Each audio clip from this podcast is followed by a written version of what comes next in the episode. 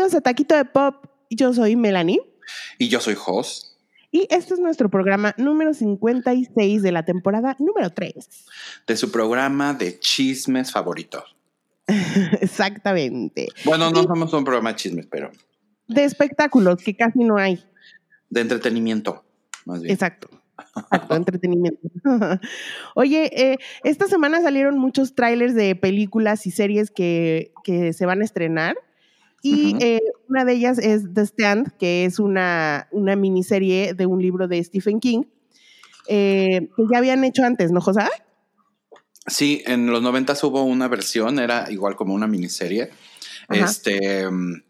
Y salía, salía gente como de en ese entonces, pues, Gary Sinise, y, luego salió también esta Laura San como que X, salió como en, otros shows de, de, comedia, pero como que era, un, era una historia eh, donde un virus, justamente salido como de una base militar, había como matado prácticamente a toda la humanidad y solo ciertas personas este, habían quedado como sobrevivientes y esas personas pues tenían que...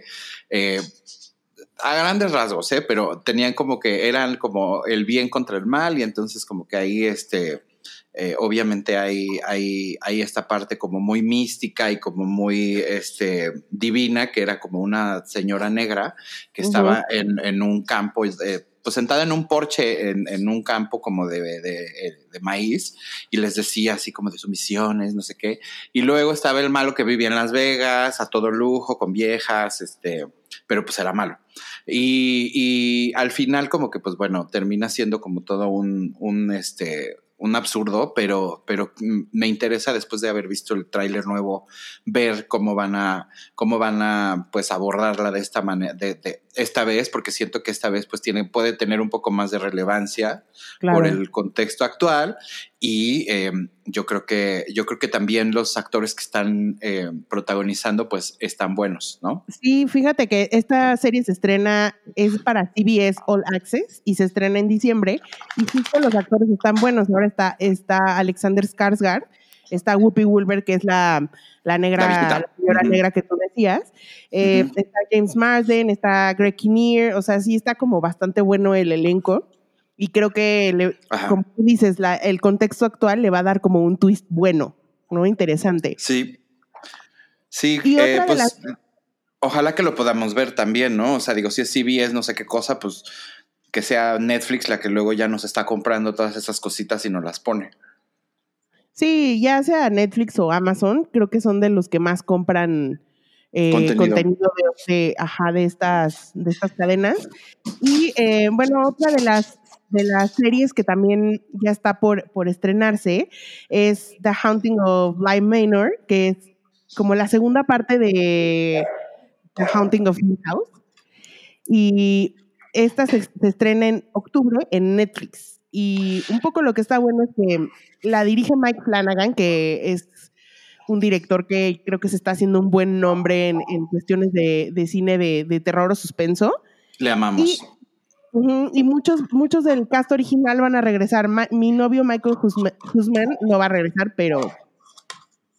¿Quién es tu novio Michael Husman?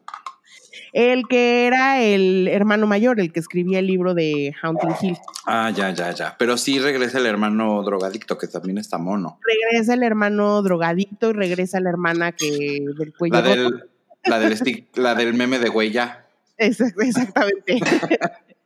eh, pues es que mira, más bien lo que, lo que creo que está pasando, que va a pasar con eso es como un poco como American Horror Story, que cada temporada cambia la historia, eh, el cast más o menos como que hay unos que van y vienen y abordan diferentes temporadas, digo, diferentes historias de, de, terror. En este caso, pues supongo que ahora serán nuevas historias o, historias este, de casas, ¿no? O sea, alrededor como de, de casas.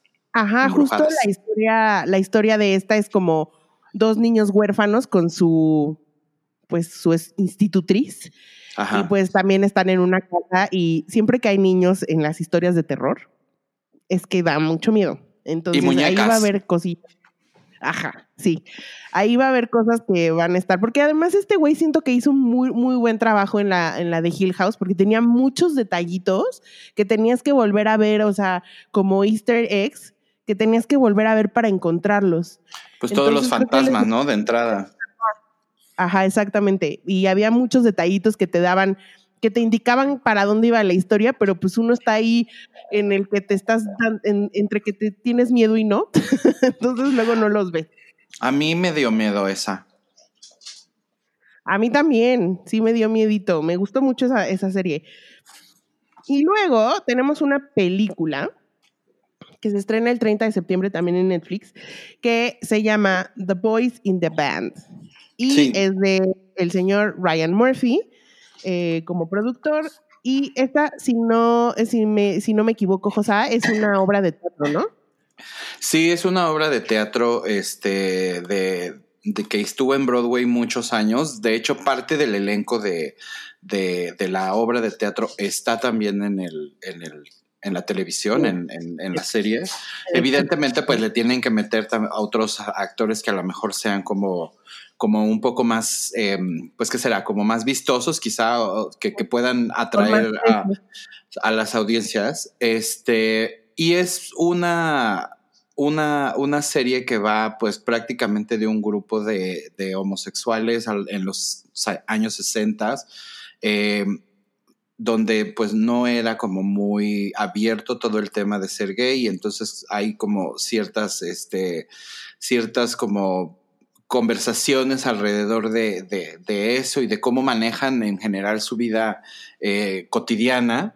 Todos están reunidos en un, en un departamento, digamos, en, en, un, en casa de uno de ellos y como que todos tienen como alguna conexión con el otro y hay como un gran secreto y, bueno, de eso va, ¿no? Eh, pero, por ejemplo, está este está muy padre porque está Em, Jim Parsons es el, es el, supongo, sí, yo le llamaría el personaje este, central. Eh, Jim, Jim, Parsons es este Sheldon. Em, y luego está Zachary, Quinto, que también es como, como uno de los personajes principales. Está Matt Bomer, eh, que es la primera vez, si mal lo recuerdo, que lo vamos a ver haciendo algo de, o sea, gay, porque según yo hasta ahorita no lo había hecho. Y luego está Andrew Reynolds, o Reynolds, que es el que salía en Girls de amigo de Hannah, eh, y también salió hace muy poquito en... Yo lo amo, a él lo amo, es muy divertido y es un... Sí, a mí también me cae muy bien. Y él, él hizo también a Hedwig, ¿cierto? Sí. Y también es una de las de los personajes de Big Mouth. Y también es uno de los personajes de Big Mouth. Y luego también está Charlie Carver, que si lo recuerdan es uno de los hijos este, gemelos de Lynette Scavo en, en Desperate Housewives. Este, uno de ellos es gay en la vida real y, estuvo en esta obra y además va a estar ahora en, en, en la en la película. En la, película. Ah, eso no es. ¿En serio o es película? Ya no me acuerdo. película, película, película. Es película. Y sabes que está muy interesante que es la primera vez que una película tiene un, cast. de actores abiertamente Entonces, sí, Ryan razón. Murphy sigue, empujando por ahí. Eh, Ryan Murphy es, eh, pues, el, prácticamente el bastión del contenido gay. Este, en, en, en, los medios, porque pues es, es, uno de los que más, este, eh, de los que más ha estado como impulsando, digamos, como el, el, el, el tema de, de, que haya más inclusión y que haya más visibilidad y, y, de alguna manera como, como que tener un poco más de, de, presencia y que la gente lo vaya entendiendo más, ¿sabes? Porque creo que a veces el miedo viene de, que la gente no entiende muchas cosas. que no lo ves. Y no lo esta... Exacto. Y esta obra también la hicieron aquí en México. Eh, de, Horacio Villalobos es, el, era el protagonista, pero estaba un elenco de gente que yo la verdad no conozco, este, y de todos modos, pues la hicieron aquí en México. Entonces es una obra que, que ya ha estado como como muy, digamos, este, montada en muchos espacios y en muchos lugares. Y además de todo, pues también, este, de alguna manera como que está muy bien que estamos viendo ahora eh, cómo están adaptando series de, digo, teatro, obras de teatro como a, películas, que aunque ha pasado toda la vida, como que ahora los choices, digamos, han sido como más interesantes. Sí, sí vi el tráiler y la verdad se ve bastante buena y creo que eh, está padre que siga haciendo este tipo de contenidos y porque además los hace bien, o sea, a veces es como uh, too much, pero, pero los hace bien. Entonces creo que esta película va a estar buena. Y eh, también quería mencionar.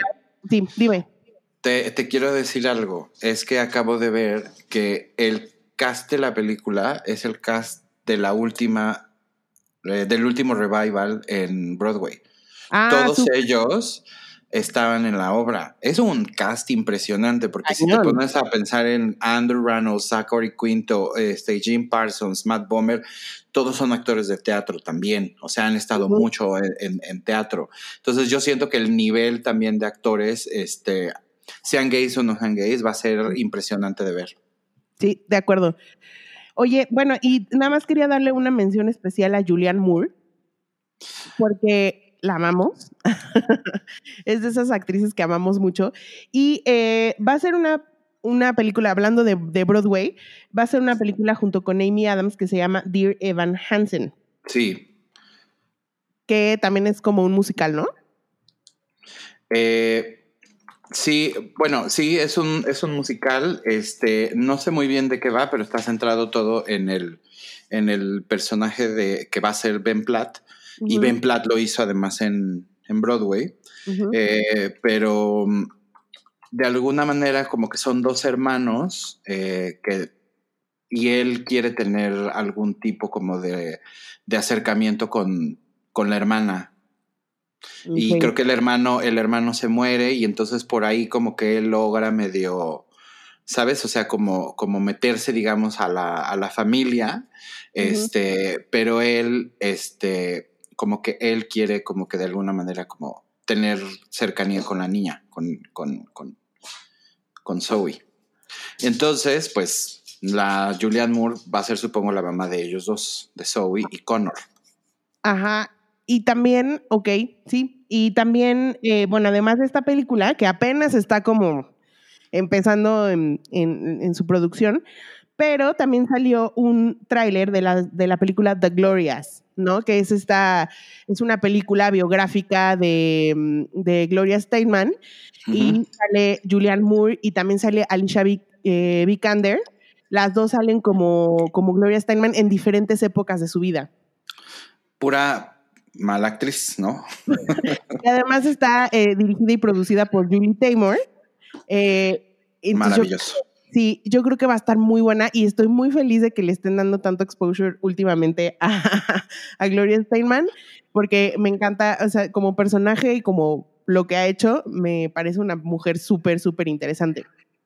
Pues creo que puede ser interesante también eh, que sea Julie Taymor la que lo esté llevando. Julie Taymor hizo la versión en, en teatro del Rey León eh, hizo Across the Universe, que es para mí, o sea, una gloria de película.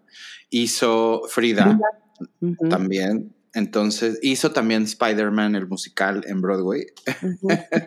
Entonces, creo que ella también tiene recursos visuales como muy interesantes y creo que puede, puede, puede llegar a ser que un personaje como el de Gloria Steinem como que se convierta en, en, en algo que realmente le, le, inspire a, las nuevas generaciones, porque esa señora pues está, está activa desde los que 60, ¿no? Pues cuando empezó ahí con su, su desmadre, este, y sigue viva, Sí, ¿no? Sí, sí, sí, sí, sigue viva y tiene libros y da pláticas y todo. Sí, es una señora muy, muy interesante.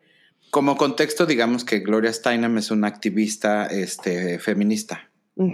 La pondríamos así, ¿no? Es de la, de, la, de la segunda ola de mujeres feministas que, salieron en los 70s, en los 60s, 70s, eh, a exigir como mismo, em, equidad en pagos, eh, educación eh, sexual, eh, derechos reproductivos, etcétera. Entonces ahí está la lucha la señora desde los 60, 70 y es, es una mujer muy interesante porque además el tema es que la era una mujer guapa, entonces la veían y era como llamaba mucho la atención. Entonces se convirtió como muy bien spokesperson de la época.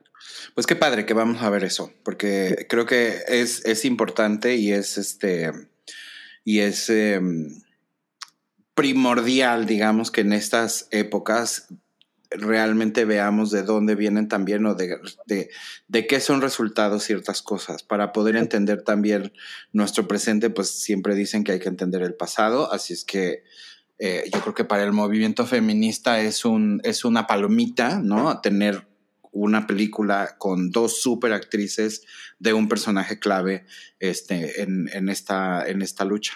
Y que también la puedes ver en la serie de Mrs. America, que, que tiene como protagonista a Kate Rose Blanchett. Byrne. Ajá, ah. Kate Blanchett. O sea, Rose Byrne hace de, de Gloria y, y, a, y a Kate Blanchett también. Eh, que es muy mala serie, es una miniserie espectacular. Oye, y en otras noticias también del mundo de, de las series, eh, ¿te acuerdas que la semana pasada hablamos de, de, la serie de Ridley Scott de Raised by Wolves?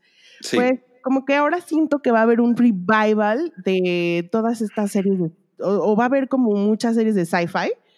Y eh, David Benioff y D.B. Weiss, que son los creadores de de Game of Thrones, ya hicieron un deal con Netflix y van a hacer una, una serie que está basada en una trilogía china que se llama The Three Body Problem, que es parece muy, muy famosa. Ok.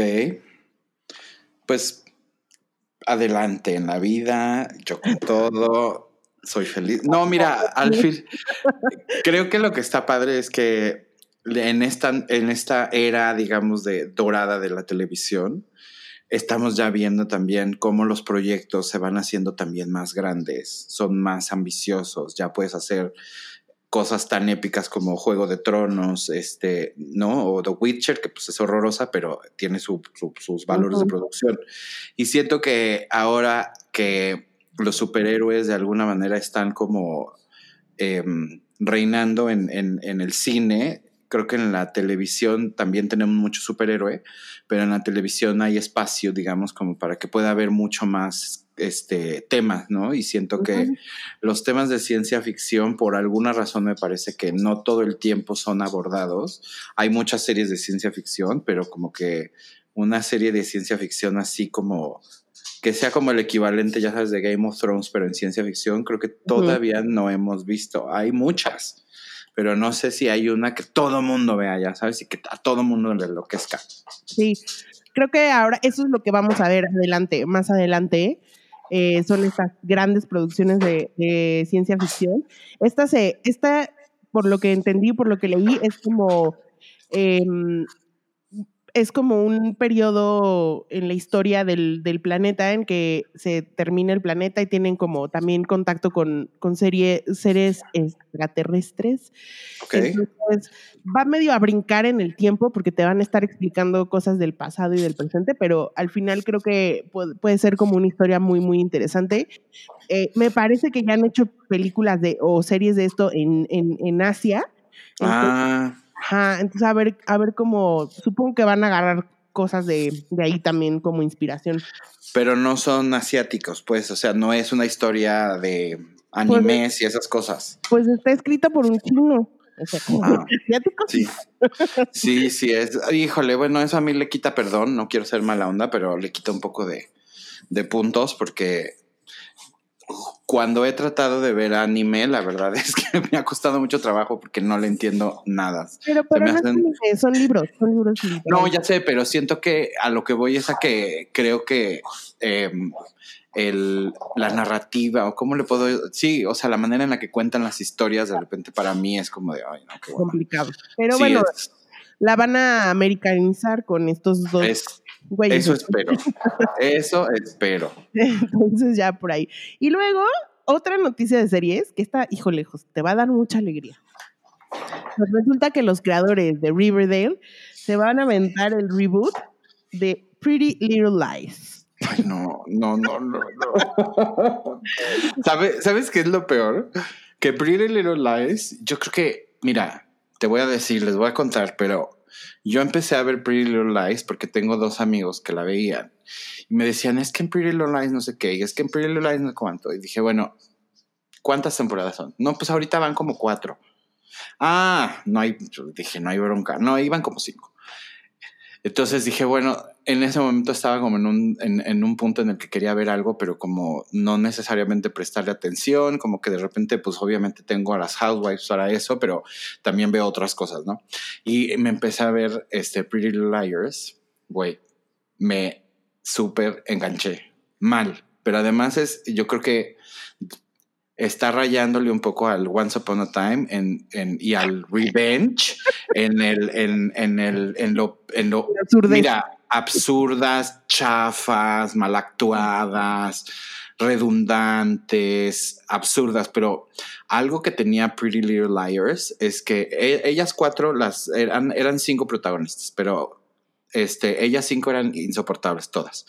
Pero este pero algo que tenía es que estaba bien escrita en el sentido de que todo el tiempo había giros de tuerca. Entonces, cuando tú como espectador pensabas que ya habías descifrado absolutamente todo el, desmadre de la, el misterio, digamos, de la serie, inmediatamente te cambiaban la jugada otra vez. Y entonces volvía completamente a, a renacer la historia y eso lo hicieron, Melanie, como por siete temporadas. O sea, sí, los escritores de esa cosa, de verdad, hats off, porque yo no sé de dónde se sacan, se sacaron tanta cosa. Claro, era una telenovela juvenil y si aquí la hicieran, la haría Emilio La Rosa porque son cinco chavas y ya sabes.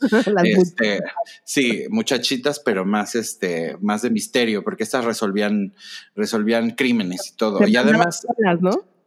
¿Eh? Ellas se mandaban solas, tenían 16 años en, en, el, en, el, en el high school, pero ellas ya andaban viajando, o sea, en tren y a la ciudad y, o sea, no, ellas ya estaban en la noche a las 2 de la mañana estaban sueltas en, en el pueblo, ¿no? Les valía. Eh, y tan absurda como Revenge, porque también Revenge tenía ese rollo de las telenovelas que de repente son así como giros de tuerca, pero como súper ridículos, como cuando, no sé, se murió Soraya Montenegro y luego la revivieron, este, o la cicatriz de la cara de Marisol y luego se la quitan y ya nadie sabe que es Marisol. Eh, ese tipo de absurdeces también las tenía Pretty Little Liars. Entonces, por siete temporadas nos estuvieron como, pues, literal eh, tiseando de quién era el chingado asesino. Y a la mera hora, cuando lo descubres, es como de, es neta. Es neta que ya, pues ya perdiste, ya te diste cuenta que perdiste como siete años de tu vida casi casi viendo eso. Y pues la verdad no entiendo por qué van a hacer un reboot. O sea, se acaba de acabar hace como cinco años máximo, máximo. Oye, yo leí una nota de esas de, de BuzzFeed que decía como los loopholes más impresionantes de las series, ¿no? Así de esos que decías, güey, ¿qué pasa aquí? Y uno de los comentarios era de, güey, todo Pretty Little Liars es un loophole, güey. Todo. como todo es un loophole. Porque además también, o sea, ellos hacen, hacen este, cambios de, de historia como de que un, un personaje que es hombre en realidad era mujer. Así, de la nada. De la nada, de la nada, de la nada. Ok. Oye, y, pues, pues, bueno, es que los de, a los creadores de Riverdale les fue muy, muy bien con Riverdale. O sea, es como de esas series que tienen mucho éxito entre los, entre los teenagers. supongo que están buscando tener otro éxito por ahí del estilo. Como que se quieren volver los Luis de Llano de las series juveniles, ¿no? Exacto. En Estados Unidos. Eh, pues que hagan Pretty Little Liars, pero también ellos tenían, ellos son los mismos de Katy King, ¿no? Que estuvo en HBO solo una temporada. Y luego también estaban haciendo otro show basado en. No estaban haciendo algo como de. Creo que iban a hacer algo de Scooby-Doo. ¿No hacen ellos Sabrina? No. Porque en algún momento leí que podrían hacer un. Ah, no, sí. Sí, ¿no? Sabrina, sí, Sabrina era de ellos también, porque Sabrina es del mismo universo de Riverdale. Exacto, y, según había leído que en algún punto querían hacer un crossover entre las dos series, pero no sé. Bueno, estaría padrísimo que Pretty Little Liars también fuera como del universo. sí. Oye, bueno, pasando a otras noticias. Eh, resulta que Meghan Markle y Harry eh, hicieron ya un día, tienen un deal con Netflix y la van a hacer de productores. Entonces van a hacer sus series, van a producir series, pero también va a haber como una, un documental sobre ellos. Qué hueva. Nadie, o sea, sí lo vamos a ver, pero neta, o sea, siento que they are trying too hard. Ellos quieren ser los Obama. Pero no son, no son. Y no, son. No, no, O sea, aunque ella quiera mucho y lo que tú quieras, están en otro nivel y la gente lo va a ver por morbosos como nosotros, pero no realmente porque te parezca una pareja interesante y mm. creas que lo que tienen que decir es muy importante. Pero ninguno de los dos, ¿no? O sea, yo como que digo, perdón, a lo mejor estoy siendo este súper em, prejuicioso, pero yo no siento que todavía él, porque es más educado, ya sabes, o sea, como que ha tenido acceso a más cosas, este, y a lo mejor puede ser interesante tener una conversación con él, pero ella, o sea, es que yo todavía no me saco de la cabeza que, o sea, que es una actrizucha. La chica del maletín. Una actrizucha de, de, de, de, Mira, o sea, esa si se hubiera ido por el otro lado hubiera terminado como, este, ya sabes, como Luz Elena González, una de esas así que mueven las tetas y ya. Pues no sé, a mí es que ya, o sea, ya los dos me caen bastante mal ahorita, o sea, como que ya estoy el rollo, ¿sabes cuál es? El rollo es que no es auténtico, no se siente auténtico y es muy pretencioso también. Entonces, como que de alguna manera, este, creo que es este, es un, un, mal movimiento, porque lo que creo que deberían de hacer es más bien guardarse un rato y después tratar de, de ver si, ya sabes, si como que pueden darle la vuelta, pero es que todo ha sido como tan, en menos de seis meses ya pasaron de ser figurines del, de, la, de, la realeza este, inglesa a productores de documentales. Sí, ay, no sé. Sí, yo también estoy de acuerdo contigo. Ya siento que necesito un break de ellos y ya después veré si, si quiero volver a, saber de ellos. Pero yo. Porque además, te digo algo, no es ni siquiera eh, que los o sea, los tabloides a lo mejor como que siempre van a querer hablar de ellos, ¿no? Y también siempre van a estar ahí viendo a ver qué sacan, pero son ellos los que están comunicando todas estas cosas. Entonces eso quiere decir que ellos son los que realmente están buscándolo y forzándolo y, viéndole y no sé, como que ella quiere a huevo, a huevo estar ahí, a huevo. Es lo que te decía, bueno, eh, ella quiere ser famosa, pero no quería la fama de ser una persona real, sino la fama de Hollywood, ¿no? Entonces es lo que está buscando ahora. Y, y al Harry, pues, güey, que es un güey manejable, este, pues ahí va a estar atrás de ella. Sí, qué tonto, eh, la verdad. Bueno, en otra, en otra noticia, Josita, fíjate que Paul Thomas Anderson este, ya está sacando cositas de su próxima película. Eh, ya vimos el pelito rizado de eh, de Bradley Cooper. y ahora también anunció que eh, su protagonista es un niño y va a ser Cooper Hoffman, que es el hijo de Philip Seymour Hoffman. Y supongo que lo conoce desde hace mucho porque Paul Thomas Anderson y Philip Seymour Hoffman trabajaron en muchas películas juntos. O sea, era de sus actores favoritos, ya sabes, como para trabajar. Eh, trabajaron juntos en Magnolia, en Boogie Nights, en The Master, entonces yo creo que está bonito que también, pues de cierta manera, eh, siga teniendo un, vínculo con la familia, ¿no? Pero no es nepotismo. Pues, ¿y si lo es, qué? si le funciona al, al Paul Thomas, pues qué chingados, ¿no? Sí, qué chingados. Y me habías dicho que va a salir la, una de las, de las hermanas de, de Haim, ¿no? Alana Haim va a salir. Ah. Eh, ajá, es la más chica. Eh, no es la menos fea. Pero, pero, pero, pero va a salir ella, yo supongo que porque está cercana de edad a, este chavo. Y porque eh, Paul Thomas Anderson les hizo el último video. Bueno, o sea, trabaja con ellas, ¿no? sí. Pues qué padre. Oye, eh, eh, nuestro queridísimo PR de Batman está, debe estar muy, muy triste porque se, ya iba a empezar otra vez la producción de la película y resulta que primero salió la, la noticia de que un miembro del staff tenía, de la producción tenía... Mm, coronavirus. coronavirus. Y después salió que Robert Pattinson también estaba, eh, salió positivo. Entonces, pues obviamente otra vez se va a parar todo y quién sabe hasta cuándo vuelvan a, comenzar a trabajar. Entonces, pues no sé. Ahí este, habrá, pronto nos, nos, tendrá noticias, eso no tengo duda. Eh, por otra parte, ¿te acuerdas que ves que Army Hammer se acaba de divorciar hace poquito? Eh, sí, de, de, su esposa. Sí, ahora está saliendo con Romer Willis. Ay, la cara de papa. Sí. Vieja fea. Vieja fea. No sé, es una pareja rara, pero bueno. Pues, good for them, I guess. Y, eh, oye, esta noticia sí me hizo sentir un poco vieja, la verdad. Pero Nintendo estaba festejando 35 años de Mario Bros. 35 ah. años, José.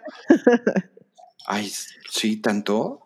Bueno, sí, de hecho sí, yo tenía 11 años, sí. Sí, sí, pues sí. Y pues, ajá, nunca pasó, yo nunca pasé del tercer nivel de ningún Mario Bros. Estoy muy bruta para los videojuegos, la verdad. No, ni yo. Nunca, jamás. Nunca lo terminé, ni siquiera. Mario 1 jamás lo terminé. Así de malo era yo. Pero tampoco era muy dedicado. No, no éramos muy dedicados. Los videojuegos son de dedicación. Sí, nos gustaba jugar el de Chip and Dale.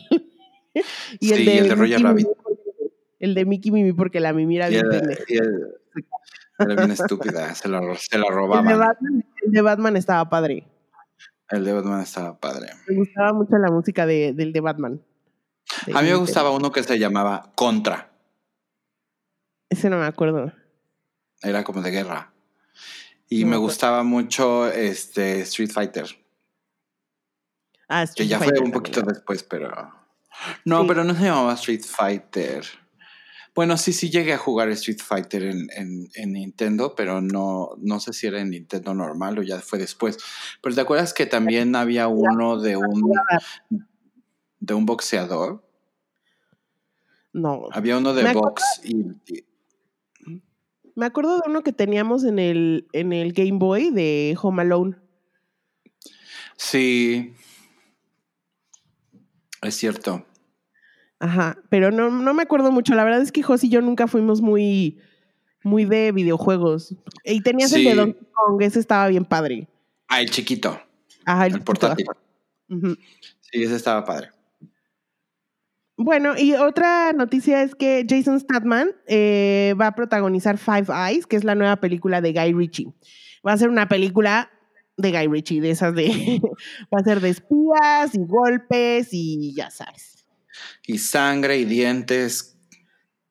Y muchos. caen. sí, muy testosterónica. Muy de Guy Ritchie. Y por otra parte, Francis Ford Coppola va a estrenar el Coppola Cut del Padrino 3, porque decidió 30 años eso, sí, o sea, ¿por qué no? Si ya se está, si ya se permite este hacer otra vez la misma película, ¿por qué chingados él no? Si el imbécil de Zack Snyder puede hacer su, su Justice League Cut, ¿por qué yo no? Exactamente. Entonces, pues resulta que dijo Francis Ford Coppola que él nunca estuvo como muy de acuerdo con el final del Padrino 3 y que la versión que va a sacar es como una más apegada a la visión que tenía Mario Puzo y él sobre el final.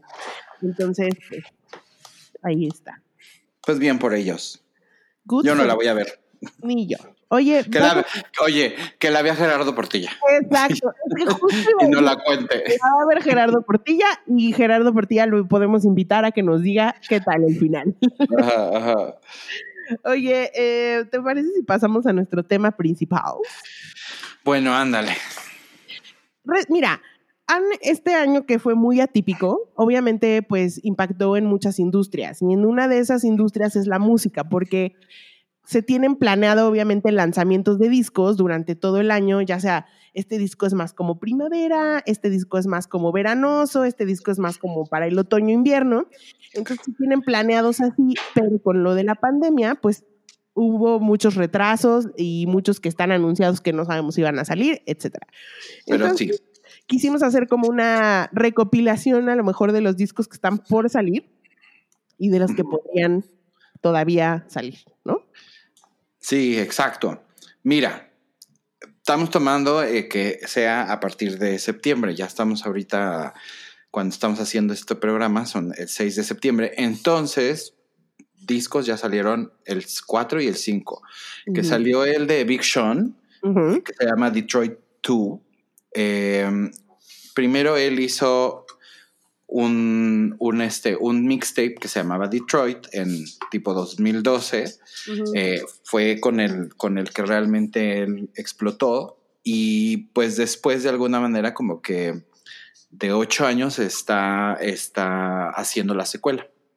Y dicen que está muy bien. Yo la verdad es que no soy muy de, de, de hip hop y de todas estas cosas, pero dicen que, que está padre. Ah, pues está, está bueno. O sea, Big Sean tiene como varias canciones que son buenas. No soy súper fan, pero ok, está bien. Good for you. Luego, este, está Hannah Georgias, que Hannah Georgias tiene un disco nuevo que se llama All That Emotion. Y esta chava, este, estuvo em, con The National, estuvo, estuvo, eh, digamos, como de tour, era como la, la, pues la, ¿cómo se llama esto? La, la que telonera, la telonera, la telonera. Este, y luego el, el Aaron Dresner, que es el de, el de Boniver. Ajá, el de Boniver, sí, sí, Le hizo, eh, le, le, le hizo como todo este nuevo disco y la verdad está bien, bien, bien bonito. Es un disco muy cortito, son muy poquitas canciones. Yo diría que es más un EP, pero eh, no, no, no está calificado como EP, pero está muy, muy bueno. Búsquenlo, se llama All That Emotion. Si les gusta ese rollo, a mí ahorita me, me, gusta mucho el rollo del, como del folk y, y este, y como más como suavecito, digamos, este, tirándole un poco al country y esto a mí me hace muy feliz, pero ya ustedes lo escucharán. Luego. Ese, ese, Boniver anda muy activo, ¿no? Pues le hizo también el disco a, bueno. A la Taylor. A Taylor Swift con los de la National, justo. Pues no sé si es una onda como de mm, que esté un poco como medio de moda, ¿sabes? O sea, que a lo mejor por eso esté tan, tan afuera, porque este, este, este a lo mejor como de moda ese tipo como de... ¿De música? De... Bueno, pues esa música ha estado la, forever, o sea, desde con Bob Dylan es como el tipo de música que él hace, entonces, pero siento que a lo mejor tiene ahorita como un revival. No, lo que pasa también es que siento que es diferente el público, o sea, porque no es country country, ya sabes.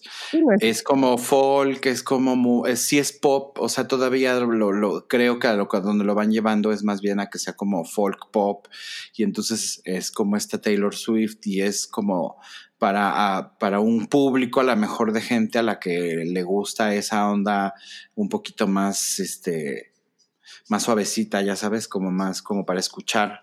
Mm. Em, y que tiene esa influencia, digamos, del country sobre todo. Claro. Luego, pues Lana del Rey había dicho, había prometido que em, Chemtrails Over the Country Club, su nuevo disco, iba a salir el 5 de septiembre. Pues mira, mana, es el 6 de septiembre y no ha sacado nada, ni el video, ni el este, teaser, ni el nada. Solo el otro día salió en el Instagram, este, en el set del, nuevo video, pues hablando y diciendo que ya venía y que, pues perdón, pero que pues por ahí va a salir, por ahí va a salir pero ya no sabíamos, o sea, no sabíamos este cuándo iba a pasar. o sea, si tienen planeado como, por ejemplo, o sea, tener, generalmente sacan como el disco, sacan videos, salen en tour, ya sabes, y de pronto aquí pues no, se, no va a haber tour. El, el, video no lo podían grabar, este, entonces tenían como muchas restricciones de, para poder lanzar las cosas a tiempo. Sí, yo ahorita la verdad estoy listo para dejar de oír estas, este, estas, este, para más bien para dejar de ver estos videos en Zoom, que los odio, como de videos de la pandemia y estés en su casa bailando. No, no te quiero ver en pijama. O sea, no. Ni con tus cartulinas. ni, ni, con tus cartulinas del, del lumen que te pusiste atrás de fondo. O sea, no, no quiero. I hate homemade. No me gusta. ¿Y sabes quién lo hizo un chingo? Katy Perry, muchos de sus videitos que sacó en, híjole, ay, manda, no, quítate. Este, luego sale alguien que se llama AJ Cook, que fue por muchos años el director creativo de Charlie XCX, y va a ser un debut que se llama Apple. Y presiento que va a ser como ese pop muy, muy, muy messy, este, pero que de alguna manera como que yo creo que está un poquito más... Em, mm, un poquito más accesible que, por ejemplo, Sophie, que es como súper ruidosa y como, o como Grimes, yo creo.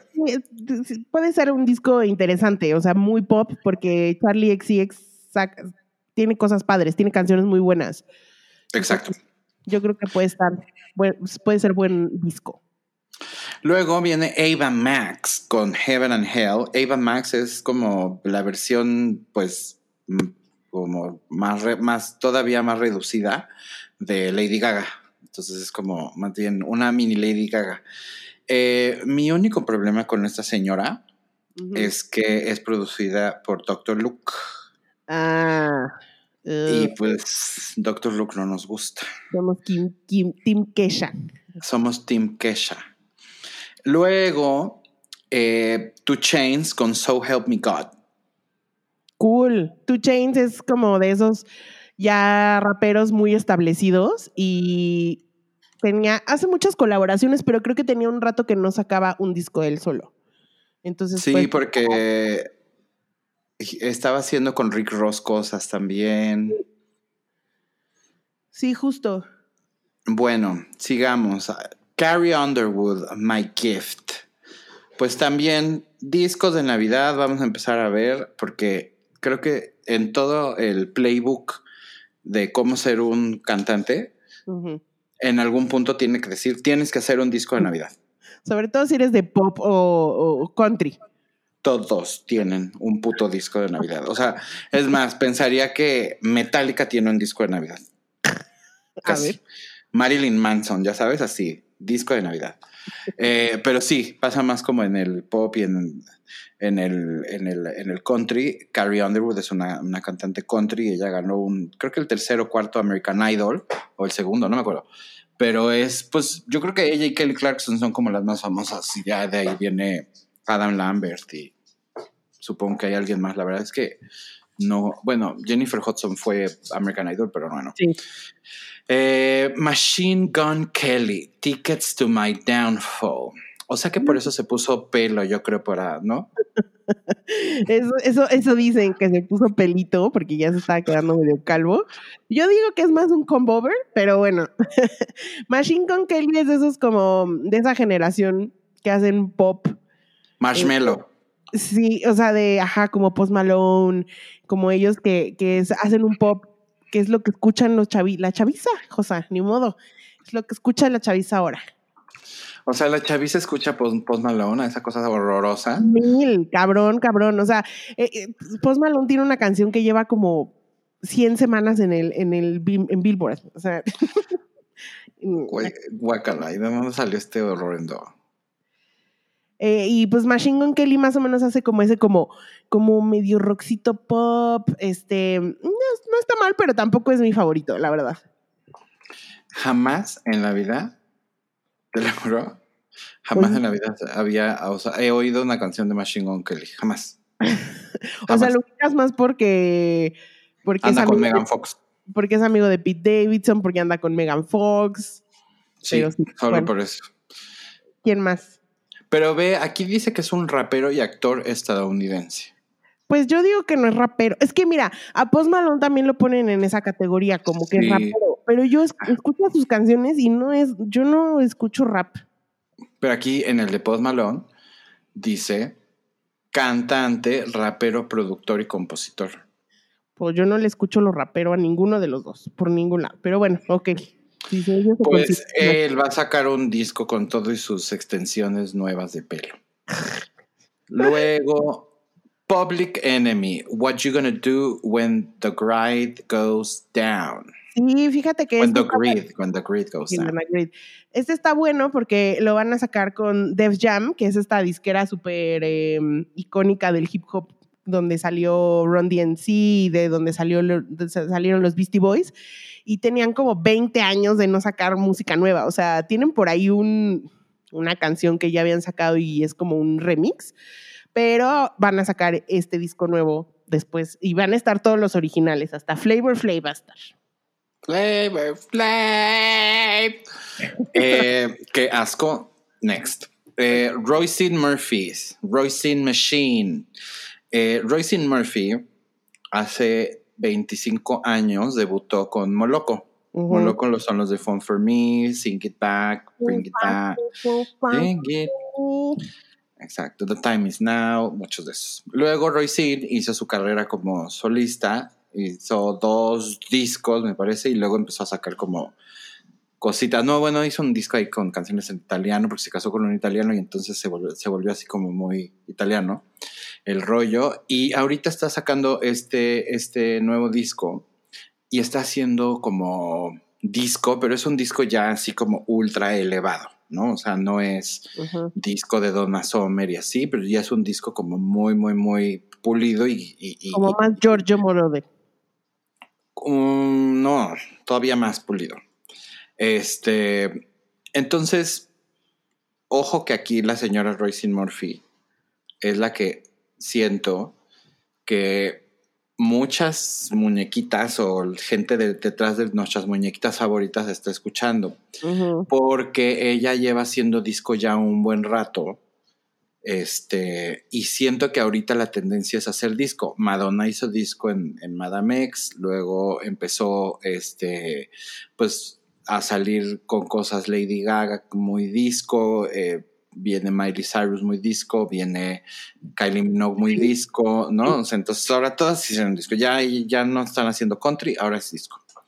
Y creo que Royce Murphy es una de esas em, artistas que, que, para mí son como muy underrated. Yo honestamente no la escucho mucho porque me cuesta un poco de trabajo digerir de repente como su, su música, pero sí es alguien a quien, a quien definitivamente reconozco como una que de las genios musicales de, las últimas décadas eh, en cuestión de, este universo de mujeres que hacen como pop music, ¿no? Pero creo que Royce Murphy siempre ha estado mucho más encima de, muchas porque es tres veces más sofisticada que muchas.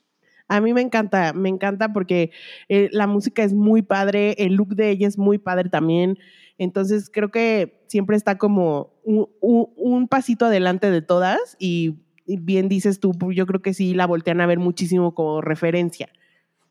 Pues una, la música, por ejemplo, Lady Gaga, yo creo que tiene muchas cosas de Royce Murphy en cuestión de su, de su fashion. Este, está muy, muy, muy tomado de, de, ciertas cosas que también Royce Murphy ya se había puesto, ¿no? Este, em, y también creo que, que al menos me gusta pensar en que sí eh, la usan de referencia porque es una buena referencia, ya sabes. Royce Murphy para mí es sinónimo como de, de innovación y de que todo el tiempo es súper avant-garde y todo lo que hace es como súper, este, no al nivel de Bjork, ya sabes que Bjork de repente ya siento que ya es una marciana, pero esta señora es muy consistente porque todo el tiempo ha hecho música pues prácticamente para bailar. De acuerdo, pues sí, sí, ese sí lo quiero escuchar. Sí se me antoja. Muy bien. Luego sigue Sat 13 Haunted Painting, que Sat 13 es como el proyecto como más pop, digamos, de, de una chava que a nosotros nos gusta mucho que se llama Speedy Ortiz. Y va a sacar un, segundo disco después de, de haberse, de, de, haberse cambiado el nombre a Sat 13. Ahora va a ser Haunted Painting. Así es que muy ¿Qué se habrá cambiado el nombre tú? Pues Speedy Ortiz también era muy, muy grimy, ¿no? Era, el rock era como muy pesadito de repente y era como también difícil de, de que fuera como más comercial y siento que a lo mejor ella necesitaba como pues comer. Claro, posicionarse diferente. Después sigue Sofjan Stevens, The Ascension. Sofjan Stevens tenía un proyecto donde le iba a hacer un disco a cada uno de los estados de Estados Unidos. Ajá. Y pues no. le falló. Pues dijo, ay, híjole, son muchos. Más bien iba a hacer, iba a hacer canciones de todos los estados. O sea, no un, un, disco con canciones de todos los estados. Pues no, no le salió. Entonces, este, lo que dice la gente es que es muy probable que este disco de Ascension es más bien un poco eso. O sea, es más bien como un, un, un disco para todo Estados Unidos, o sea, para todo el, todo el país, en lugar de hacer como, ya sabes. Em, y pues Sufjan Stevens yo creo que es uno de esos músicos que le gusta mucho a la, a la no tan chaviza, pero como 30 bicha, este, ya sabes, como de festival y como de que, eh, así, esos les gustan, así, esos mugrosos. Luego. Es un, y es popcito padre. La verdad es como muy escuchable. Es la onda que a mí me gusta, pero siempre tengo el problema de que las, las, me gustan las voces de mujeres, no me gustan las voces de hombres. Entonces no oigo casi. Sí, tú, tú eres súper de mujeres. Muy de mujeres. Luego, Blackpink. Por fin viene estas cuatro chiquitas preciosas coreanas de Corea del Sur, con su, las reinas preciosas del, del K-pop, vienen ya con su disco este, debut. Debut. Son cuatro niñas, ya han colaborado con Lady Gaga, con Dua Lipa, con Selena Gómez, ¿no? Este entiendo que también por ahí hay algo con Ariana Grande, pero bueno, ahora van a eh, sacar ya por fin el, álbum completo y pues yo estoy muy, muy, muy a la expectativa porque la verdad es que ahorita el pop que a mí me gusta lo están haciendo las coreanas. Ya las gringas ya, ya se están yendo mucho al, al, urbano y como que ya todo es como muy... Em, como más hip hopesco y la verdad es que a mí me gusta el pop más bubbly, más como rosita, más más, bobo. Más así. Entonces, pues Blackpink y las coreanas me lo están haciendo porque ellas todavía siguen como en ese rollo. Pues muy bien, sí, a mí se me antoja mucho y sobre todo quiero ver sus videos que siempre, siempre son muy divertidos. Son, están perrísimas, sus coreografías están increíbles. Sí. cosa? Pues la tía Dolly Parton, que dice que va a sacar un disco de Navidad, ¿ves? Te dije. A Holy Dolly Christmas. Amo a Dolly Parton. Dolly Parton puede hacer lo que ella se le dé la gana. Si quiere sacar un disco de Christmas, pues que lo haga. si mañana Dolly Parton quiere rapear, que lo haga. Eh, ella rapea. Me encanta Dolly Parton. La amo. Eh, Jonesy con Shiver. Jonesy es este, uno de los integrantes de Sigur Ross, esta banda islandesa que tiene música también muy, muy, muy bonita. Eh, pero lo que va a estar padre del disco de Jonesy es que trae como diferentes colaboraciones y trae dos que me llenan de mucha eh, alegría. Una es eh, con Liz Fraser de los Cocteau Twins y la otra es con Robin. Órale. ya sabes que I love Otra de esas este, pop stars cabronas.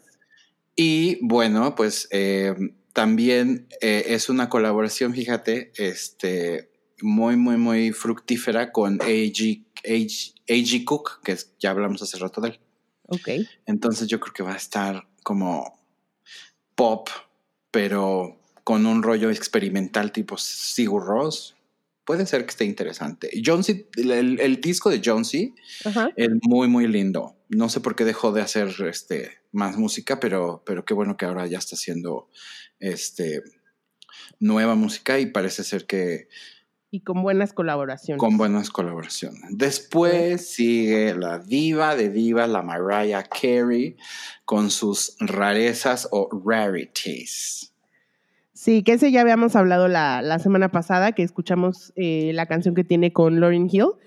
Eh, y pues va a ser como sus lados B o qué será tú. Son, exacto, las rarezas siempre califican como estos lados B, descartes de, discos, eh, cosas que a lo mejor demos incluso también, que son pues, prácticamente versiones muy, muy, muy em, tempranas de, canciones y a los fans les gusta mucho eso. Esto, esto es muy para fans, pero también digo, ya es como Mariah Season, entonces hace sentido que primero se lance su disquito para sacar sus, unos, unos, unos dolaritos y después pues empiece a chanclearle en su temporada grande que es la Navidad. Exacto. Y luego, este, por ejemplo, también tienen esos duetos, por ejemplo, este que tenía con Lauryn Hill, que los tienen ahí guardados y que por alguna razón no salen a la luz. Eh, está padre que, que, que, saque también este disquín. Luego sigue Annie eh, con Dark Hearts. Ella, pues igual, es una de, mis super favoritas. Eh, el último, último, último eh, disco que sacó fue en el 2009, imagínate. Después sacó unos EPs ahí más o menos y se quedó callada por un muy buen rato. Pero está trabajando este, con Stefan Storm, que es el de Sound of Arrows. Y a mí la música de Sound of Arrows me gusta un chingo. Entonces, eh, ella calificó este disco como el soundtrack de una película que no existe. Y oyes las canciones y es como de, oh, a mí me, tiene tres canciones ya, búsquenlas si, les, si les late, pero está bien padre. Porque sí parece un soundtrack, como ochentero. Me gusta, me gusta ese concepto de, de las películas. Luego, pues la Kylie Minogue eh, con Disco, que pues ya ves que ahora Dualipa, la Jessie Ward, eh, Lady Gaga, la Miley, todas están haciendo disco. Em, y pues Kylie Minogue eh, va a ser un, ya hizo country el pasado, ahora es como si todas dijeran también como un poco... Una, dos, tres, ahora vamos a hacer con... O así de, a ver, de los discos de Madonna, ¿cuál me falta por hacer? Entonces, todas están haciendo su confessions ahorita. Este, me da un poco de nervios porque yo quiero mucho a Kylie Minogue y la admiro mucho y siempre me ha gustado mucho como todo lo que hace, pero desde hace un par de discos siento que ya está como un poco estancada y que ya como que ya no es capaz necesariamente de crear como grandes cosas. No sé si sea hueva incluso de ella que ya sabe que haciendo ¿no? y haciendo the bare minimum le va bien porque pues tiene como su público muy este muy muy cautivo pero siento que me gustaría que empujara un poquito más y siento que me gustaría que si es si va a ser disco que, que lo o sea que lo eleve a ese nivel ya sabes casi de de Royce Murphy o, o, que haga cosas como más elaboradas videos como más elaborados más visuales porque siento que a pesar de que todo está muy on brand y que Kylie Minogue es una de las pocas que siempre tiene como un, un, estilo como muy, muy claro, ¿no? Y sabes qué es lo que vas a encontrar en un disco de Kylie Minogue y sabes qué es lo que vas a ver en un video de Kylie Minogue. Siempre, siempre, siempre. Em, creo que, que, me, me, gustaría que se forzara ella a lo mejor un poquito más a hacer cosas como un poco más... Eh, que nos dejen realmente como, como, como sorprendidos. Por ejemplo, veo perfectamente bien o hubiera visto perfectamente bien a Kylie Minogue haciendo un video como el que hizo Miley Cyrus. Em, y pues el video de, de Kylie Minogue, la verdad, eh, es mucho menos, eh, pues como sofisticado, digamos, que el de Miley Cyrus. El de Miley Cyrus es precioso. Precioso. Y pues bueno, entonces veremos, no ha soltado ningún otro sencillo. Este, yo supongo que ahorita en septiembre soltará un segundo sencillo. El primero no está mal, es muy Kylie Minogue, eh, eh, suena disco, pero pues también no hay nada así que digas, no mames, qué buena canción. No, sí, es como tú dices, o sea, es, la oyes y es, ah, es Kylie Minogue y ya. Ya sabes. Y bueno, Todavía faltan unos que dijeron que iba a salir su disco en este año, pero que no, este, que no han dicho cuándo, ni han dicho casi nada, ni el nombre, ni nada, ni canciones, ni nada. Pero bueno, eh, se supone que Adele va, a sacar, va a sacar un disco nuevo este año. Pues no, no estaba trabajando con Sanfa. Sí, o sea, de que existe, existe, de que ha estado grabando, ha estado grabando, el tema es que no tenemos todavía ninguna claridad. A Adele le gusta hacer releases como de holidays, entonces a lo mejor claro. para, para, para holidays tengamos eso. Puede ser, ya ves que el 21 era como lo, el, el, regalo de la oficina, el que dabas en el intercambio. Exacto. lo podías dar a tu abuela o a tu mamá o a tus primas o a tu mejor amiga. ¿Quién más, José? Alicia Keys, también un disco que se llama Alicia, este, de un su primer disco en, cuatro años. Eh, sacó hace poquito una canción muy rarita que escuché y dije, Ay, ¿te digo algo? Alicia ha estado sacando canciones y tiene por ahí dos muy buenas que vayan a ser parte de este disco o fueron nada más como unos singles que sacó, pero tiene dos buenas que sí, la última, última que sacó está medio, eh, pero... Con Khalid. Con Khalid. Sí, pero no está mal, o sea, siento que lo que he escuchado de ella últimamente me ha gustado. A mí, Alicia aquí siempre se me ha hecho muy sobrevalorada no digo que no sea talentosa, pero como que siento que no se me hace como para, ay, es Alicia Keys, ya sabes. Me gusta también lo que hace, pero me gustaría que fuera un poquito más mm, mm, mm, como lo que hace Solange un poco. Siento que me gustaría más. O sea, que si Alicia le metiera su pianito a las cosas que hace Solange, lo haría más interesante porque siento que Alicia Keys es aburrida. No siento que tenga nada de. No siento que tenga nada de exciting su música. Eso es a lo que voy. Em, luego, bueno, los, los coreanos de BTS, que son los dueños del, del, mundo pop, del, del mundo del K-pop. Es una boy band como de ocho integrantes, todos parecen niñas y a las niñas les encantan. O sea, se vuelven locas, así, locas. Y ahora están haciendo como un crossover y están eh, teniendo como mucho éxito en, Estados Unidos. Eh, recordemos que pues también en Estados Unidos hay una población eh, de asiáticos gigantesca y ahí sí como que, aunque son particulares y hay, hay J-Pop y también hay este pop en China y como que tienen ahí sus, este, sus, sus, sus, su digamos, su star system de, de, de, grupos y de cosas, pues es un poquito más como de que las Blackpink, por ejemplo, que hablamos hace rato y son coreanas, son muy famosas en Japón. Como que no, no importa necesariamente tanto. Entonces, en Estados Unidos, pues si hay una cantidad tan grande de, asiáticos, no importa si son chinos, japoneses, coreanos o de, de otros lados, pues es, es lógico, ¿no? Que un, un grupo de, de K-pop pueda tener posibilidades de ser súper exitoso. Y creo que también a las niñas en general, que no son necesariamente asiáticas, también les gusta. ¿Por qué? No lo sé. pues a lo mejor porque se ven como muy... O sea, quieren verse como ellas, ¿ya saben? como... que les gusta mucho su look y les gusta mucho como lo que hacen. No, no, no, pero les gritan de que están enamoradas de ellos. Ah, bueno, es que estoy pensando, eh, o sea, estaba pensando en general en el K-pop, o sea, ah. en las niñas, dije como quieren verse como esas niñas. Sí, eso sí. No, no, no, yo hablaba de BTS. Ajá, y quieren como novios como los de BTS, que además está bien raro porque el otro día estaba viendo como una hora de Korean, de K-pop en Telehit. Ajá. No sé por qué, pero, güey, está muy chistoso porque todos tienen el mismo pelo. Todos. Llegó un momento en que dije, güey, o sea, no quiero ser racista, pero es que ya en conjunto, ya en conjunto no sabes quién es quién.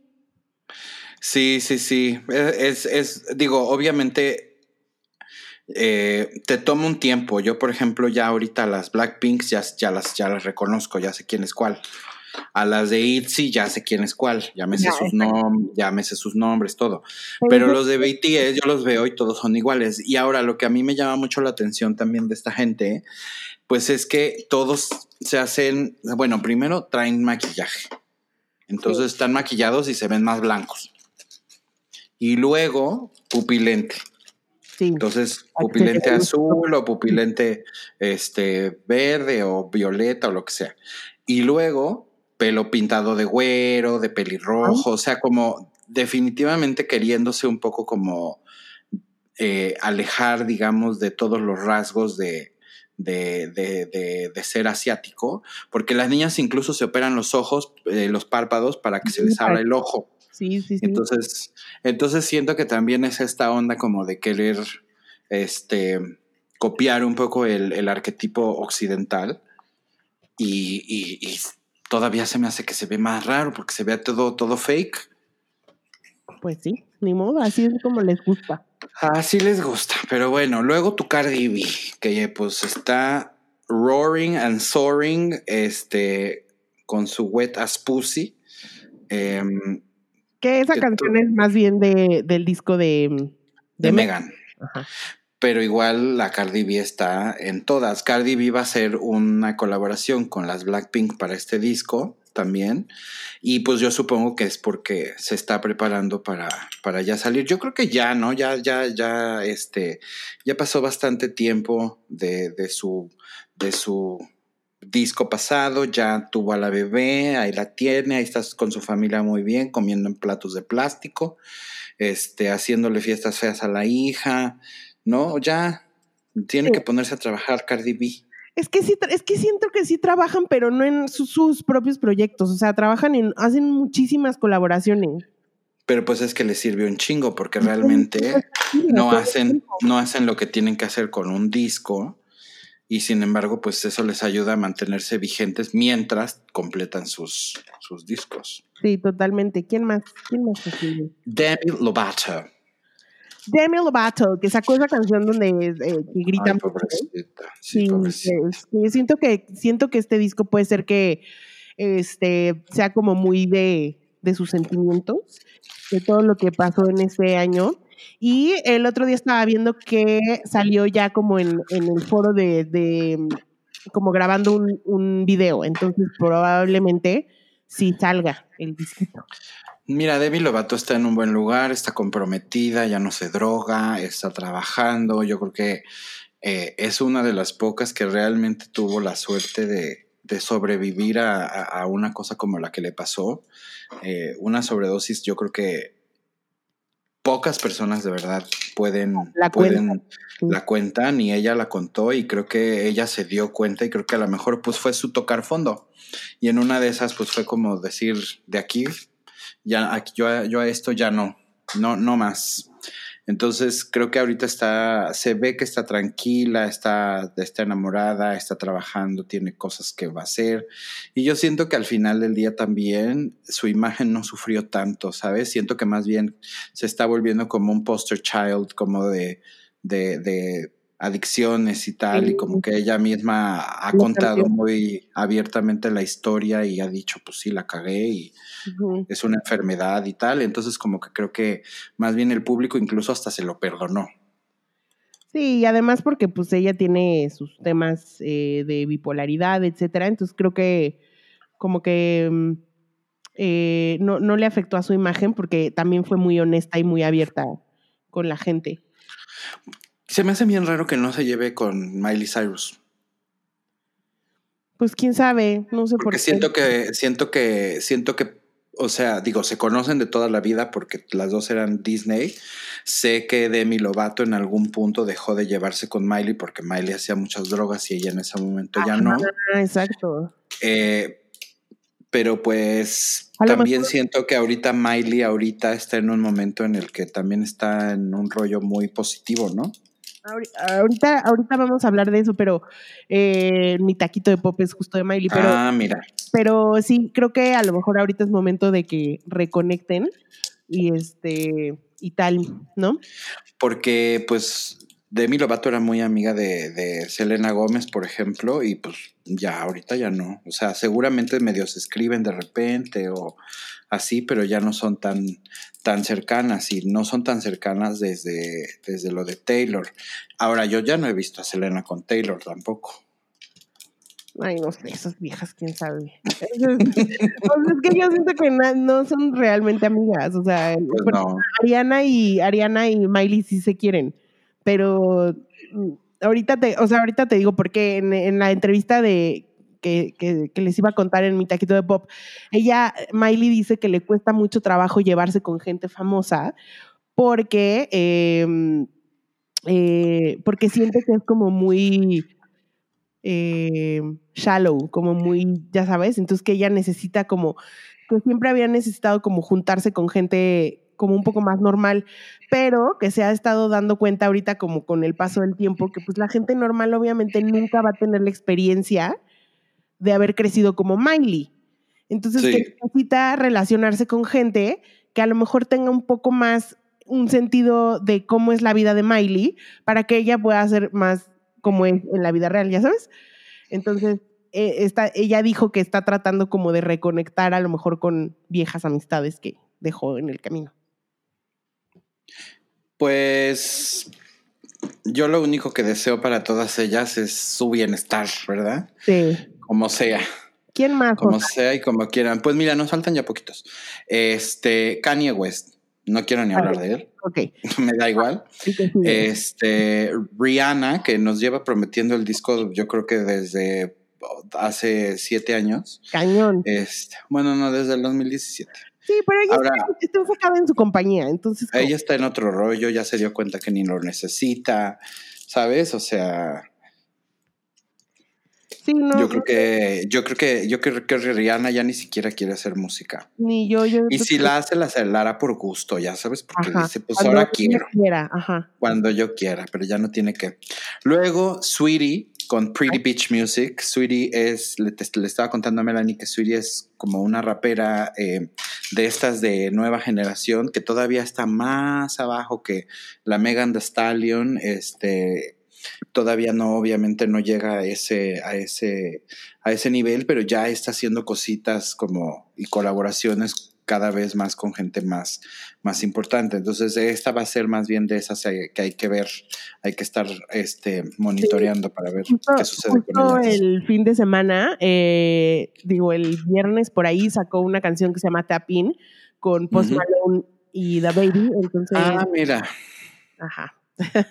Entonces ella va a ser la Nicki Minaj de esos. Pues, no sé, está abriendo camino y qué bueno que pueda estar como eh, que pueda colaborar con gente que también le, la ayude a ponerse en ese, en, eh, ubicarse en ese lugar. Pues sí. Y luego, este, bueno, Tidal Assign con Dreamhouse, que también pues no, no ha dicho cuándo. Y muy rápidamente te voy a dar algunos otros que no vienen en esa lista arriba, pero que ya tienen como una fecha de salida. Y por ejemplo, eh, Marilyn Manson, We Are Chaos, sale el, el 11 de septiembre. También el disco de los Flaming Lips, un disco de Susan Vega. Eh, viene un disco de Kit Urban. Uy, mira, un disco de Semisonic, imagínate. Em, el disco de The Neighborhood, que si no han oído a The Neighborhood, dense un. Ese es rock pop muy bonito. Eh, se llama, se llama Chop Chrome and the Monotones. Eh, siento que es como, ellos van a ser como los nuevos killers, siento. Mm. Eh, bon Jovi, Melanie. Órale, el, el, 2 de octubre, Bon Jovi, y dice Bon Jovi 2020. ¿Será que unos éxitos o algo así, con dos canciones nuevas? Melanie C, también. YG, también en octubre. Eh, Travis en octubre también. Y luego. Me habías dicho J. Cole, ¿no? Que va a salir también por ahí. J. Cole también va a salir. Y luego. To Be Determined, que todavía igual no tienen fecha. El nuevo disco de Drake. Eh, Boniver también va a sacar un disco. Que Drake, pido, este paréntesis, sacó la canción de Popstar. Eh, justo el ayer sacó Popstar con el, video sale Justin Bieber, o sea, el protagonista del video es Justin Bieber. Ah, mira nomás, muy bonito. Sí, eh, y luego eh, también Evanescence, Sam Smith, eh, SG Lewis, Sway Lee, The Veronicas y Gorillaz. Todos esos vienen este año también. Gorillaz, no sacado, mm. estaba haciendo ese proyecto que están sacando como una canción por, o sea, con video en internet. Pues no, para que veas. Todavía no ha salido completo, órale. Fíjate. Todavía no. De lo que uno se viene a enterar en taquito de pop. Exacto. Oye, ¿y qué vamos a hacer ahora? Pues ya, eh, para concluir, vamos a, decir nuestros taquitos y te voy a decir rapidísimo el mío. Arráncate. sí, mi taquito de pop es para Miley Cyrus, que estuvo en el podcast de Joe Rogan, que si no lo conocen es el es el señor que, que conduce WW, este, no, WW no, UFC, pero además tiene un podcast que es famosísimo, o sea, es el más escuchado en todo Estados Unidos.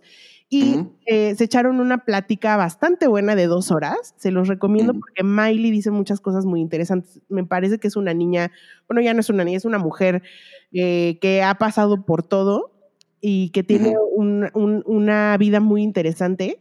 Eh, contó desde, platicó desde como su perspectiva sobre la narrativa que crean de ella, ¿no? Entonces en un momento dijo como, eh, es chistoso como cuando eh, como decían que perdí el control, ¿no? Cuando empezó a hacer, cuando empezó a sacar la lengua y hacerse como más, ya sabes, como... Sí, cochina. Ajá. Y dice, es, es muy chistoso como decían que perdí el control cuando fue la primera vez en mi vida que tuve el control en realidad, ¿no? Entonces, como esa narrativa que los medios se inventan no es la, no es la historia real de Miley. También dice como, güey, o sea, dijeron como de mi divorcio, mi, mi, mi, mi, relación era como de, me casé, me divorcié y al día siguiente ya anduve con alguien. Y pues no fue así, güey. O sea, en la vida real no pasan así las cosas.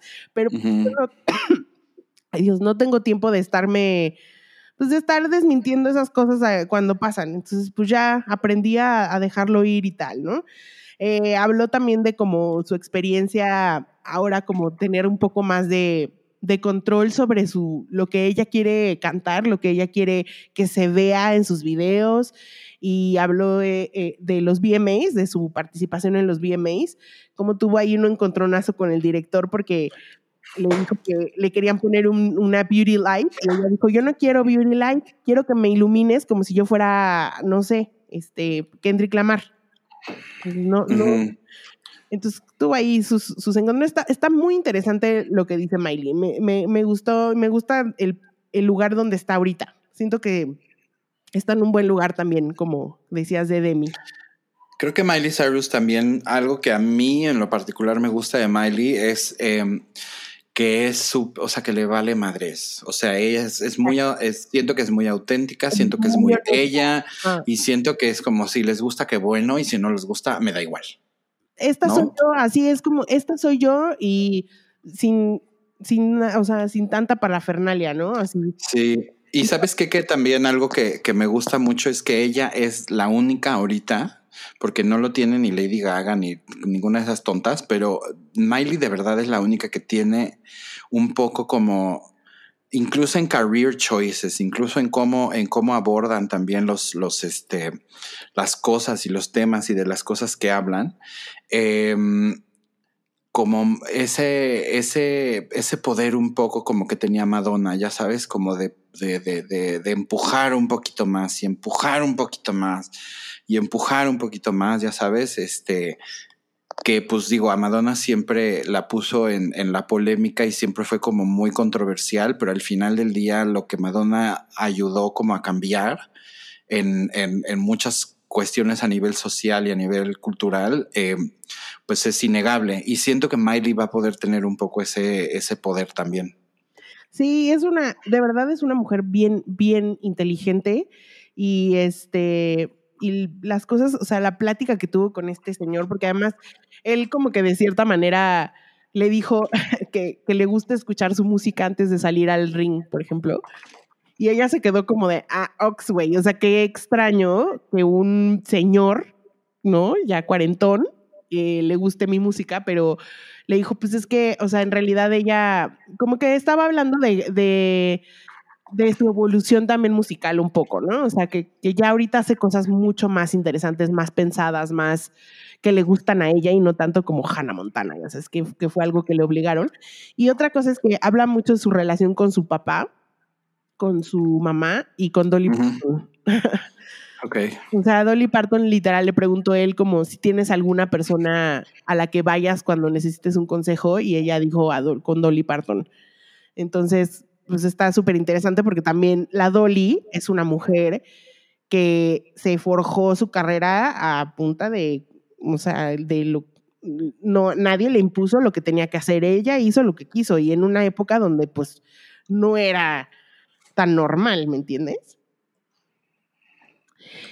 Eh, yo creo que también tiene, Yo sé que, su, que es muy cercana a su mamá y a su papá, entonces que también eso de alguna manera es que es muy raro porque siempre también me acuerdo con, con Pink también decía, ¿no? Y Pink en algún momento lo dijo, y, pensar que todos ustedes creían que yo era la que iba a, hacer, a salir mal, ya sabes, cuando Cristina, Britney, todas esas estaban en, en, el hoyo.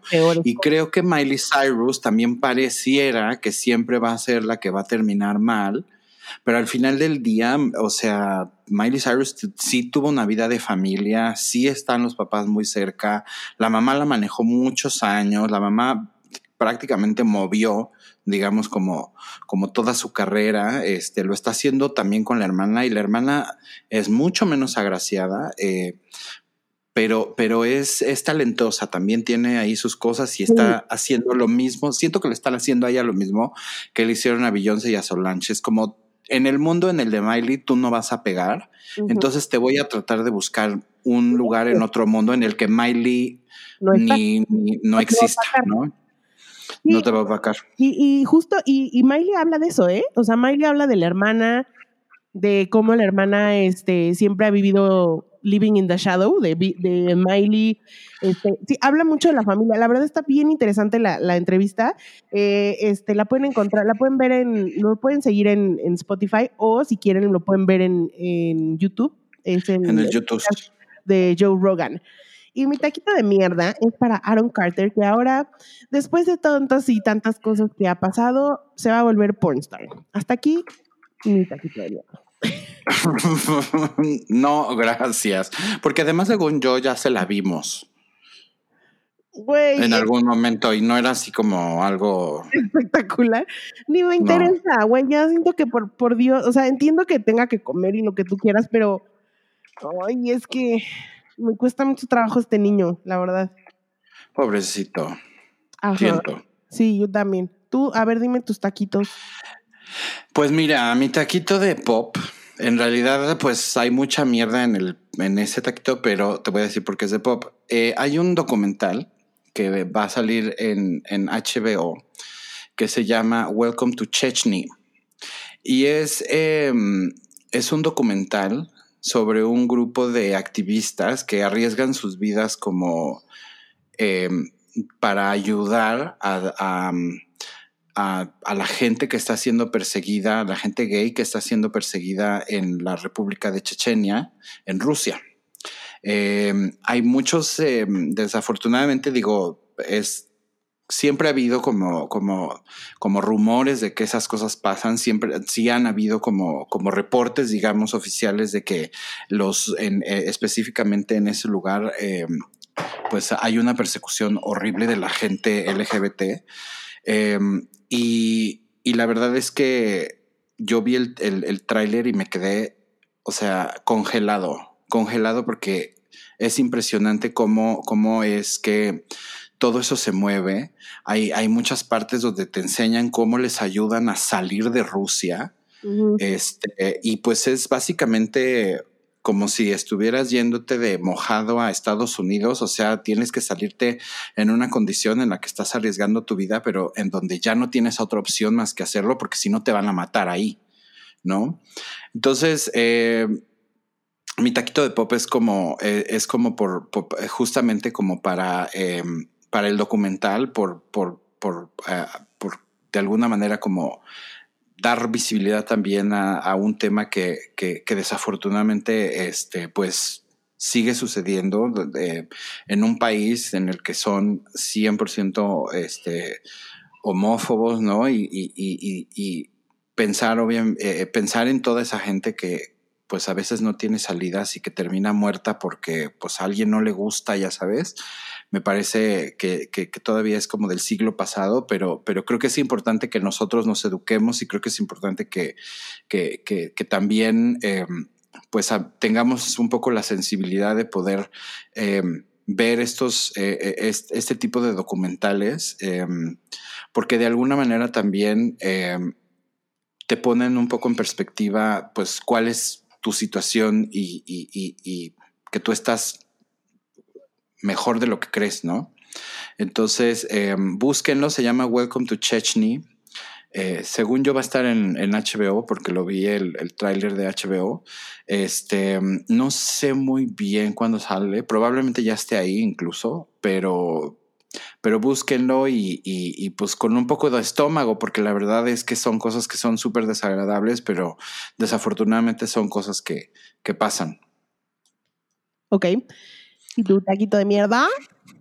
Mi taquito de mierda es para este reporte absurdo de la vida que no sé de dónde salió, pero que dijeron que una fuente muy cercana a la producción de Versus, eh, que están a punto de cerrar un tour Versus, en el formato Versus como el de Gloria Trevi y Alejandra Guzmán, con Talia y Paulina Rubio. No. o sea, no.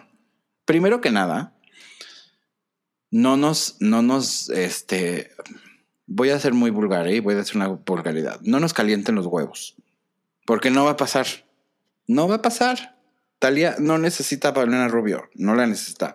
Talia es rica, Talia se ve preciosa, Talia tiene sus canciones de reggaetón, Talia tiene, tiene lana, Talia tiene presupuesto, Talia tiene todo. ¿Por qué va a querer ir con el cascajo de Paulina Rubio a hacer una gira cuando la vieja no puede ni llegar temprano un día a, un show? Mira, Paulina Rubio tuvo broncas con Marta Sánchez y con, y con Belinda cuando hicieron ese concierto de, las grandiosas y que, eh, ni se Paulina Rubio, Paulina Rubio ni quiso ensayar con ellas. Paulina Rubio no quiso cantar con ellas. O sea, literal era como de yo salgo, hago mi show y me voy y ustedes ya ven qué hacen. Y luego salió y cantó y pues no se sabía la canción, no había ensayado, seguramente estaba peda o drogada o con lo que ella haga. Este se quedó en causa y este, y güey, un, un, un, relajo. Luego iba a ser la gira de la Versus con Alejandra Guzmán. Entonces iba a ser Paulina Rubio y Alejandra Guzmán. Dices, eh. ok, tiene sentido. Se pelearon por un güey. Se cantan güera y mío. Está padre. A lo mejor van a hacer lo mismo de que yo canto güera y tú cantas mío, ¿no? O sea, esas cosas, va. Pues se pelearon porque Paulina Rubio cree que pues todo el mundo la tiene que esperar y entonces este llegaba tarde y mi, mi Guzmán es, es, muy este mecha corta. Es muy de mecha corta. Entonces dijo, no, no, no, no. Y ahora salen con esto con que Talía, güey, si no puede ni con Alejandra Guzmán, ¿tú crees que va a poder con Talía? No jodan. No, ahorita Paulina Rubio no está en un no está en un lugar porque si está fallando estas cosas es porque no es una mujer que está o sea, enfocada en su carrera, no es profesional estar haciendo eso, entonces, ¿por qué te querrías ir a meter en ese pedo? Es como cuando Luis Miguel sí. la gira con, Alejandro Fernández. al final nos Al... porque Alejandro Fernández, o sea, porque Luis Miguel pues no estaba enfocado en su carrera. Sí. Y algo que, algo que siento que también Paulina Rubio tuvo de errores es bueno, obviamente primero todos los líos de faldas que siempre trae, ¿no? O sea, porque eso le quitan demasiada energía y demasiado, demasiado enfoque. Pero te digo algo, también siento que Paulina Rubio debió de haber hecho esa gira última de Timbiriche. Sí, yo también creo. uno, ella hubiera sido la estrella del show. porque era la, es la más famosa de todos. Y dos, le hubiera servido un chorro, porque después de eso entonces vas y sacas un disco y ya estás otra vez vigente, ya la gente te, te recuerda, estás en todos lados pues no lo hizo por mamona y luego ahorita no lo va a hacer con Guzmán y tampoco lo va a hacer con, con Talía. Talía que va a querer este asociarse con ella si ya sabe que está loca. No, no, no, no, no. No, no, no, ni creo que no es un buen move, ni creo que lo necesite Talía, así de plano. No, lo necesita. Tiene su TikTok y ya. O sea, con eso tiene. No, Italia al final del día, güey, acaba de sacar una canción hace dos semanas y sacó canciones hace un mes y sigue, sigue sacando canciones y pon tú que dices, híjole, bueno, pues no me gustan, pero pues ahí están, me explicó, o sea, ella sigue trabajando y sigue haciendo sus cosas y además Talía vende, bueno, hasta calzones, creo. Pero la sigues escuchando en el radio, que es lo importante para este tipo de cosas. O sea, Paulina Rubio, la última canción, ¿quién la escuchó? nadie. Nadie. Así es que taquito de mierda a Paulina Rubio. Con y, y, su gente de PR, que es la que está mandando noticias que no son falsas. Digo que no son verdades. Con sprinkle de cocaína. Sí. como fan, evidentemente, claro, sueñas con verlas a ellas dos en un mismo show. No mames, que se agarren hasta de los pelos ahí. Me explicó, pero no va a pasar nunca. Exacto. Así es que, taquito de mierda. Bye. nos escuchamos la siguiente semana. Bye bye.